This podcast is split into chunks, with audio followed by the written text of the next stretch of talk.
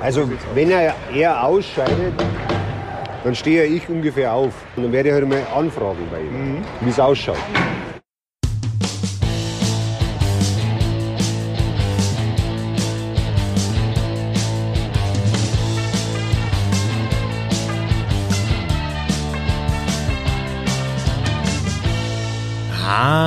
Habe die Ehre. Schön, dass ihr dabei seid. Ich bin Christoph Fetzer. Bissl Hockey geht immer. Da haben wir gerade den DEB Sportdirektor Christian Künast gehört und es ging natürlich um Leon Dreiseitel. Es ist 6.38 Uhr. Weiß nicht, ob da Christian Künast schon wach ist. Ich bin wach und Leon Dreiseitel ist gerade ausgeschieden mit den Edmonton Oilers gegen die Vegas Golden Knights. 2 zu 5 das Spiel verloren und das bedeutet, es könnte jetzt passieren, dass Leon Dreiseitel zur Weltmeisterschaft kommt? Also wenn er, er ausscheidet, dann stehe ich ungefähr auf. Dann schaue ich mir das Ergebnis an und dann warte ich und dann muss ich halt überlegen, kontaktiere ich ihn gleich oder warte ich und gebe ihm ein bisschen Zeit. Aber normalerweise ist er ja, wäre er dann für diesen Fall noch wach und dann werde ich halt mal anfragen bei ihm, mhm. wie es ausschaut. Ja, und das macht Christian Kühners wahrscheinlich dann in diesen Momenten. Oder er wartet eben noch ein bisschen, auch taktische Gründe, ähm, ja, vielleicht ähm, Dreiseitel erst nochmal runterkommen lassen und dieses Ausscheiden verarbeiten lassen. Aber Fakt ist, es gibt die Möglichkeit, dass Leon Dreiseitel zur Weltmeisterschaft äh, dazu stößt und die deutsche Mannschaft unterstützt. Ich denke, da werden wir dann ja Neuigkeiten in diesen Tagen bekommen. Wir schauen natürlich in diesem Podcast jetzt auch auf das Spiel gegen die USA. Voraus aber bleiben erstmal beim Thema Dreiseitel und äh, das ist eine ist ja, ob Dreiseitel kommen will, dann ist das nächste, ob die Edmonton Oilers äh, da auch einstimmen und zustimmen und dann gibt's ja noch äh, das Thema mit den Versicherungen. Es ist ein sehr kleiner Markt mittlerweile an Versicherern, Versicherern, die wo das auch versichern.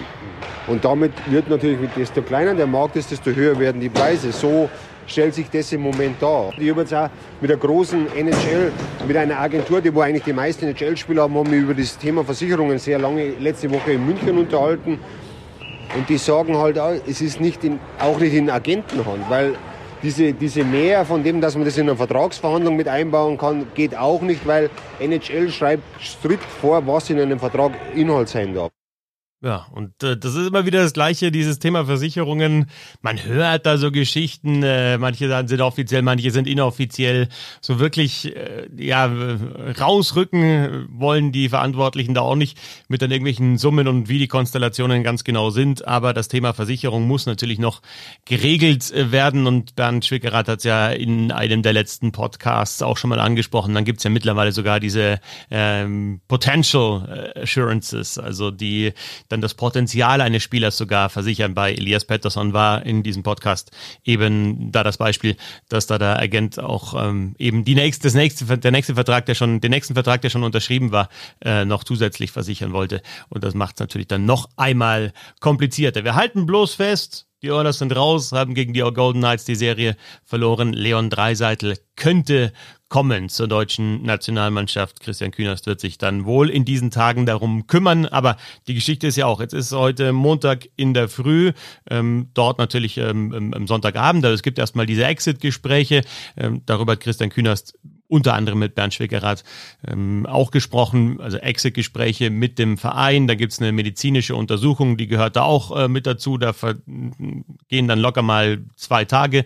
Dann muss er erstmal nach Finnland fliegen, Zeitverschiebung, ankommen, vielleicht nicht gleich am ersten Tag spielen. Also da wird's dann locker Mitte der Woche. Aber Christian Kühners hat auch gesagt, äh, Leon Dreiseitel, das lohnt sich immer auch für ein Spiel. Und wir warten ab, ob er denn kommt. Also wir werden noch äh, zwei Lizenzen aufheben.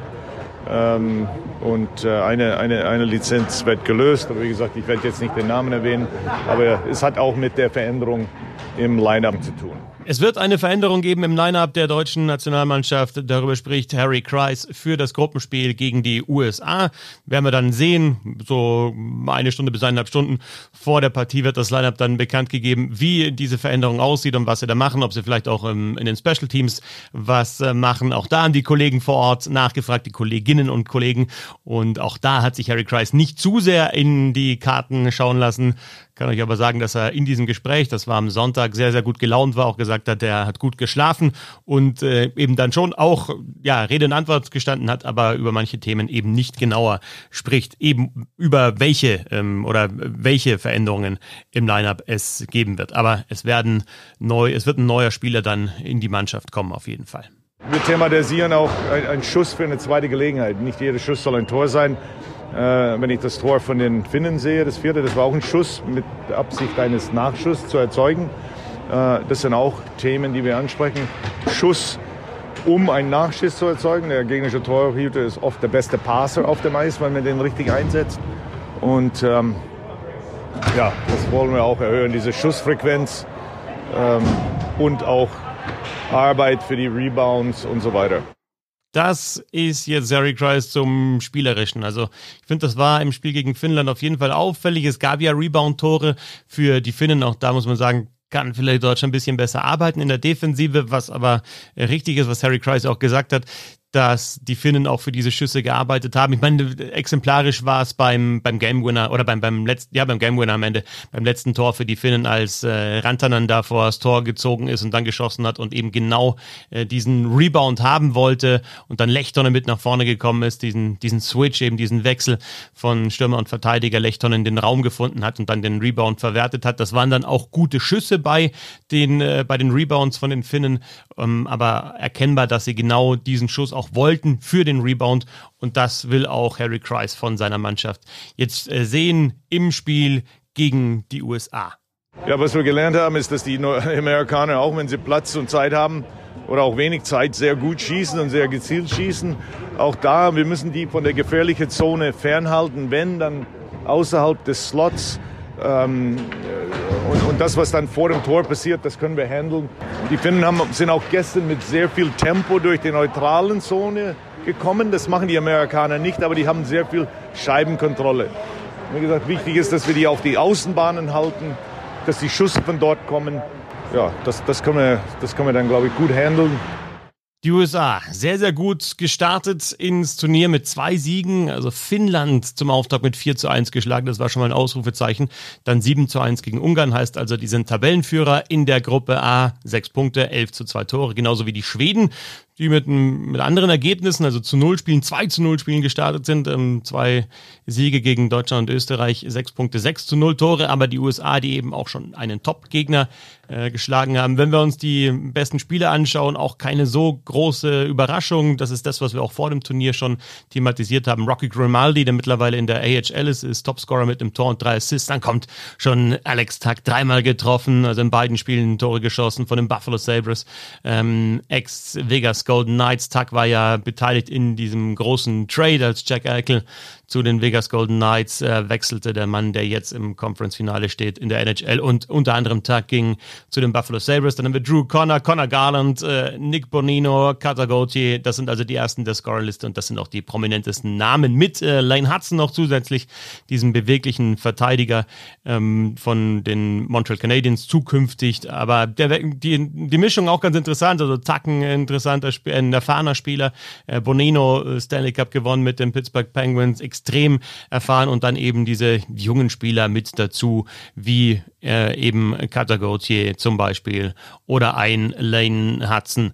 Insofern gute Mischung bei den USA, die mit sehr, sehr viel Tempo normalerweise spielen. Jetzt vielleicht nicht so durch die neutrale Zone, das hat Harry Kreis ja auch gerade angesprochen, sondern ähm, oft auch die Scheibe tief spielen. Also das finde ich ist bei den Turnieren, egal ob jetzt ähm, A-Nationalmannschaft, U20, U18, schon immer zu erkennen, dass die USA da auch durch ihr National Development Program eine klare Spielweise haben, oft auch eben den, den Puck tief bringen hinter die Verteidiger und dann das Spiel dort aufbauen, die Scheibe schon halten und laufen lassen, auch kontrollieren, aber gern eben mit diesen, mit diesen platzierten Dump-Ins arbeiten. Und wenn wir nochmal zurückgehen zum ähm, Testspiel gegen die USA, 3 zu 6 Niederlage, da war halt zu erkennen, dass die extrem viel Tempo haben einerseits, aber dann auch mit ganz wenig Raum auch was machen können. Also nach dem Spiel im Test in München 3 zu 6 hat äh, Harry Kreis angesprochen, dass sie diese Konter ähm, gerne besser vermieden hätten. Ich finde trotzdem, da waren die Deutschen oft auch mit genug Mann hinten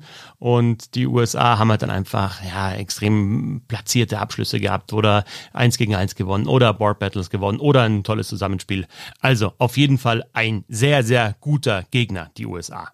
Ja, der hat eine hervorragende Saison gehabt in Manitoba als, äh, als offensive Verteidiger. 5 gegen 5. Äh, wir hoffen auch im Powerplay äh, mehr Akzente, auch da mehr Torgefahr. Und äh, ja, auch, seine, auch sein Spielübersicht, seine, seine Größe und eben das Spielen schon auf sehr hohem Niveau.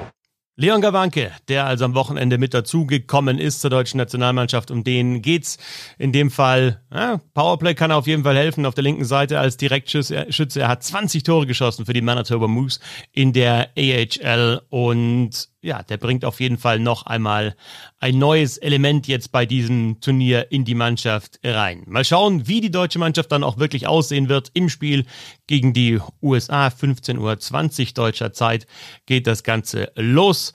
Und äh, ja, auch mal schauen, wie sich die Geschichte mit Leon Dreiseitel weiterentwickelt. Ihr habt's gehört, hier dass äh, Christian Kühners sich auf jeden Fall bemüht, jetzt, wo Leon Dreiseitel ausgeschieden ist mit den Edmonton Oilers in den NHL Playoffs und vielleicht dann eben auch zur Nationalmannschaft stoßen wird. Wir verfolgen das weiterhin hier im Podcast und äh, wie fast immer sagen wir Dankeschön an alle, die diesen Podcast supporten über startnext.com slash bissel-hockey-eishockey-wm-2023.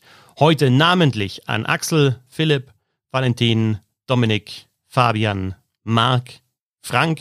Danke an Florian, Jochen und Stefan. Ihr alle habt Bissl Hockey unterstützt und äh, damit dafür gesorgt, dass wir hier so ausführlich über die Weltmeisterschaft berichten im Podcast. Noch einmal Dankeschön und nach dem Spiel gegen die USA hört ihr dann den Bernd auch wieder. Viel Spaß bei dieser Partie und auch weiterhin viel Spaß bei Bissl Hockey.